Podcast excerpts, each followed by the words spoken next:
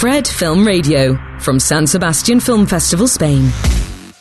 Hola, ¿qué tal? ¿Cómo estáis? Quinóticas, quinóticos, estamos en Quinótico, en la edición número 71 del Festival de San Sebastián, en este set de entrevistas que inauguramos en este viernes 22 de septiembre, como se inaugura el festival, y que ponemos en marcha en colaboración con Fred Film Radio. Y nuestro primer invitado es nuestro anfitrión, que es José Luis Rebordinos, director del festival. Gracias por recibirnos. Gracias por vuestro interés y por estar aquí acompañándonos. Nos ha costado unos meses, ¿eh? pero al final lo hemos parido el set. Sí, sí, lo sé, lo sé. Soy consciente de que no era fácil. Obviamente montar este despliegue que veo aquí tiene muchos costes, es complejo, pero bueno, espero que os compense, que la programación y el movimiento que va a haber en San Sebastián os compense. No, no, por supuesto, tenemos que dar las gracias al Festival de San Sebastián, también a Fred Film Radio, a Filmin, que patrocina una pregunta en esta entrevista, a Diamond Films, que nos ha traído un tráiler que después vamos a ver, y luego tenemos dos patrocinadores locales que son Voice the Fair y Enea, que nos han ayudado con este decorado y este mobiliario que es fantástico. Así que incluso hacemos economía local. Muy bien, eso es estupendo. Así estamos. Nosotros también estamos por lo local. Por supuesto. Bueno, primera pregunta, antes de ver ese trailer que decíamos. Eh, sensaciones en la mañana de arranque, una mañana lluviosa, nublada en San Sebastián, pero esperemos que despejada en lo cinematográfico. Luego hablaremos de las polémicas. Sí. Bueno, eh, un poco las sensaciones de siempre en el primer día, ¿no? Que son de ilusión, ¿no? Es decir, eh, en contra de lo que la gente piensa, no tanto de nervios. Que los nervios en todo caso se pasan antes cuando estás montando. Hoy más o menos está ya todo, todo montado, ¿no? Entonces, mucha ilusión por ver el trabajo de un año cómo se pone en común con, los medios de comunicación, con los espectadores, con la industria, ver las reacciones y también eh, una sensación bonita porque es un momento al, año que te encuentras con amigos, que igual lo ves solo dos o tres veces al año en festivales. Es un momento muy bonito. Para mí el día de arranque es muy bonito. Bueno, pues antes de las polémicas, paramos 20 segunditos para ver el tráiler del superviviente de Auschwitz que se estrena hoy mismo. Me interesa su historia. Soy el superviviente de Auschwitz, pero nadie sabe cómo lo consiguió. La chica que dejé en mi país no sabe que estoy vivo. Quiero convertirte en una atracción. ¡Traidor! Necesito ganar. No puedes, pero puedes sobrevivir. ¿Merece la pena luchar por ella? que nosotros tenemos que hacer servicio al sector. Bueno, empezamos con tres temas candentes en el festival. Uno Miyazaki, otro Javier Bardem y otro Isu Ternera. No te puedes quejar, ¿eh? Tienes polémicas para todos los gustos. Tres personajes. Tres grandes personajes. Empecemos por Miyazaki, que hoy recibe un premio de Donostia, que inaugura este festival con El Chico y la Garza, la que no sabemos podría ser su última película. Esperemos que no. Esperemos que no. Eh, ¿Cómo se ha gestionado este, este Donostia y la presencia de la película? ¿Y cómo se ha vivido el hecho de que no pueda venir el maestro esta noche? Bueno, lo de que no podía venir lo sabíamos desde el primer momento que nos interesamos por la película. Dos cosas porque ni siquiera he hecho una sola entrevista promocionando la película, es decir, en ningún momento. Trailer ni nada. Ni en Japón, ni en Japón. Entonces, bueno, yo creo que Ghibli trabajan muy concienzudamente. Ellos se basan en su producto y lo demás les da igual. Mm. Ellos saben que tiene una pequeña obra maestra, es decir, realmente yo creo que muchas de las películas de Ghibli, eh, no solo las de Miyazaki, también las de Takahata, son auténticas obras maestras. Pocas veces se puede decir con tanta claridad que lo son. Y entonces, bueno, eh, nosotros lo sabíamos, nosotros nuestro primer objetivo fue la película. Parece que la película iba a estar en Cannes, con lo que nosotros eh, queríamos tener la película en Perlas.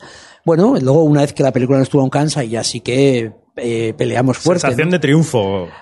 pues que sé que Fremó es amigo, pero bueno, es decir. Ah, bueno, eh, eh, de tanto apuntado. Hubiera tenido toda la lógica. Lo que pasa es que sí es verdad que igual que Fremó es amigo, eh, también es verdad que Bansal Barabal y la gente de Goodfellas son amigos, son gente que adoran este festival, que les gusta mucho, mm. que creen que es un buen sitio para sacar ciertas películas, que igual hay un festival como se más pequeño que otros grandes, pero donde el cine se vive como se vive, es bueno para cierto tipo de películas.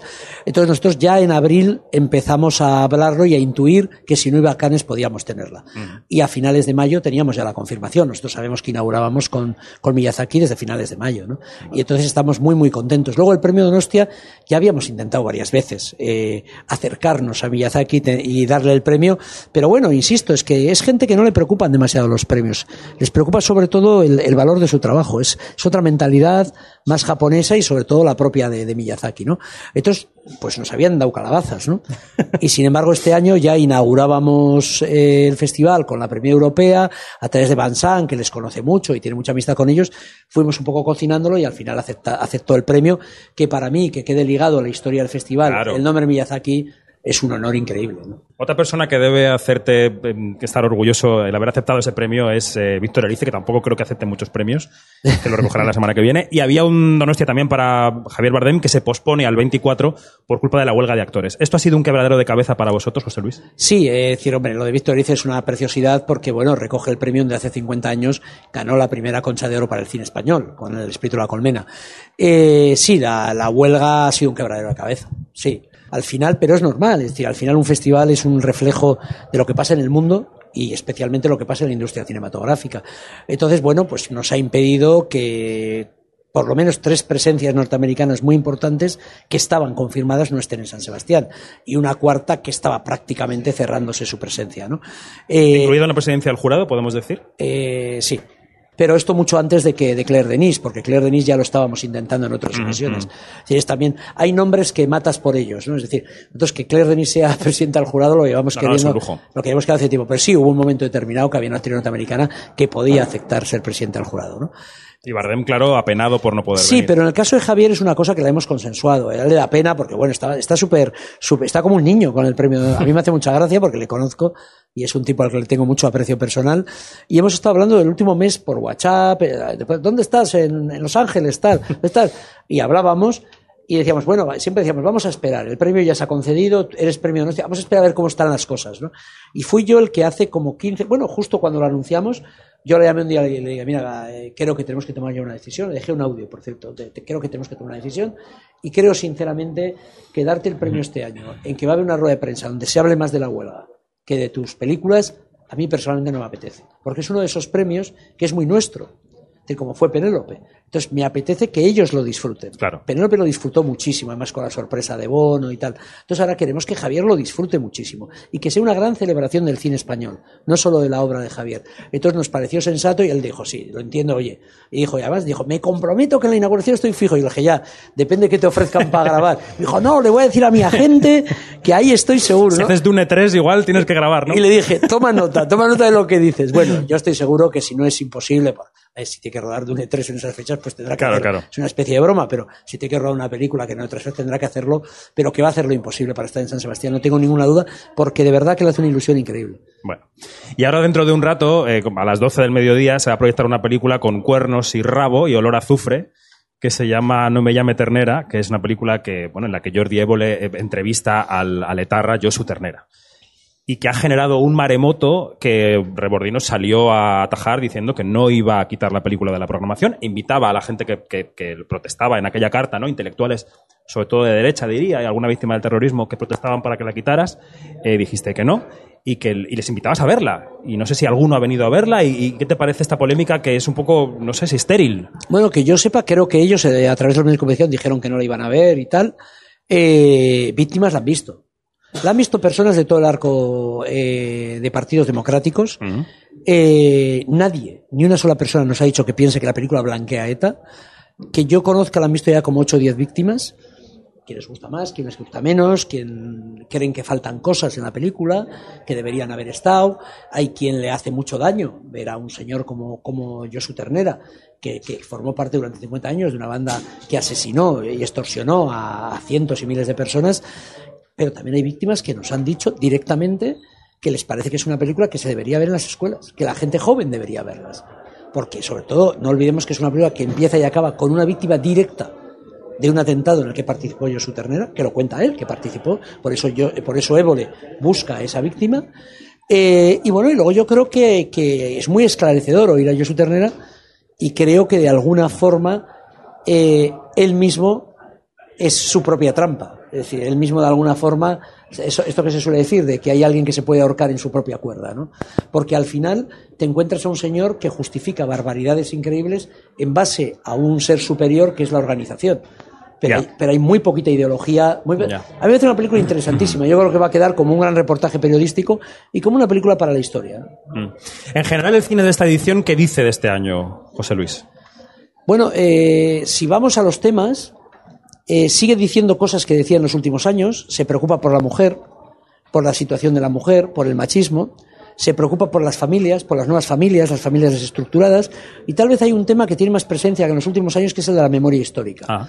que yo creo que tiene su razón de ser también. Hay muchas películas que tratan, no sé, el colonialismo francés, como La Isla Roja, eh, la película de Josu Ternera, que habla de la violencia cercana, eh, El juicio, que habla del juicio a la Junta y del fascismo en Argentina. Y hay muchas películas que hablan de nuestra historia reciente, o un- Los colonos, que habla sí. de, de cómo se creó el Estado de Chile y los precios que hay que pagar a veces para crear una, una colectividad.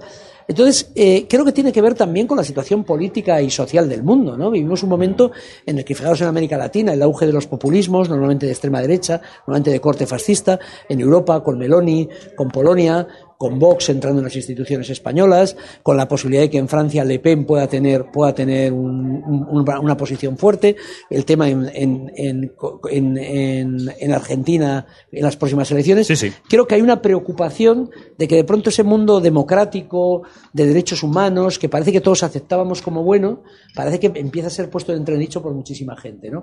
Entonces yo creo que eso es entendible, que eso nos haga mirar al pasado, intentar entender qué está pasando, hacia dónde vamos y, y qué de eso que está pasando tiene que ver con nuestro pasado. ¿no? Bueno, pues veremos, veremos la selección. Vamos acabando ya la entrevista, pero nos queda esa pregunta eh, que hacemos porque Filmin está presente en este set, que es eh, ¿qué película te cambió la vida, José Luis Rebordinos?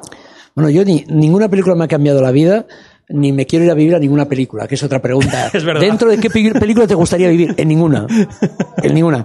Lo sé, igual a la gente le cambia la vida las películas. Hay películas que han sido muy importantes para Venga, mí. alguna, dinos un título porque no nos te, di- puede dejar. te digo así. varios. Venga. Para decir cosas diferentes. Hombre, cuando yo era muy pequeñito, mi abuela, igual tendría 10 años, mi abuela me llevó a ver una sesión infantil que era el Fumanchú. Mira, mi abuela. Hombre. Era aragonesa un poco bruta. Me llevó a ver el Fumanchú de Jesús Franco.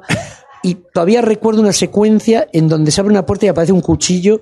Bueno, pasé un miedo terrible, pero bueno, me debió marcar porque ese tipo de cine me encanta. Fue tu psicosis Eh, particular, ¿no? Eso es, me gusta el cine, el cine de terror, etcétera. Y luego hay algunas películas que, que, que nunca olvidaré. Pues sobre todo porque las he visto, pues, mi vecino Totoro. Mm. Mi vecino Totoro me parece una belleza tal y, y me acompaña siempre de alguna manera. Eh, Gertrude, Gertrude creo que es la película más triste y más hermosa que se ha hecho nunca sobre el amor, ¿no? Es decir, eh, eh, Gertrude me impresiona mucho, la he visto muchas veces. No sé, cualquier película de Ozu, ¿no? Eh, son películas que Be- Berman, creo que todo Berman, creo que no, no me cargaría ninguna, es decir, eh, pe- pero luego el cine negro americano, es decir, son un poco los cines que más, ma- el Samurai de Melville, mm, no sé, tantas y tantas. Se nos ¿no? acabaría el tiempo. Sí, sí, muchas, muchas. Pero sí hay un tipo de cine eh, que me ha impresionado cuando lo he visto mucho y que he vuelto a él muchas veces, ¿no? Pero insisto, yo creo que, que el cine es algo hermosísimo, algo que nos ayuda a reflexionar, que nos ayuda a cambiar. Pero bueno, a mí nadie- ninguna película me ha cambiado la vida. Pues a ver cine, hasta el próximo eh, sábado 30 de septiembre. José Luis Rebordinos, director del festival. Gracias. Muchas gracias y que, y que sea un éxito esta presencia vuestra en el festival. Y os agradezco mucho el interés, que para nosotros es muy importante. A vosotros, aquí seguiremos. Y Gracias. vosotras y vosotros, quinóticas, quinóticos, seguimos en quinótico.es, primera con K y segunda con C. Hasta la próxima. Fred, Fred, Fred, 24 7 on Fred FM and smartphone app.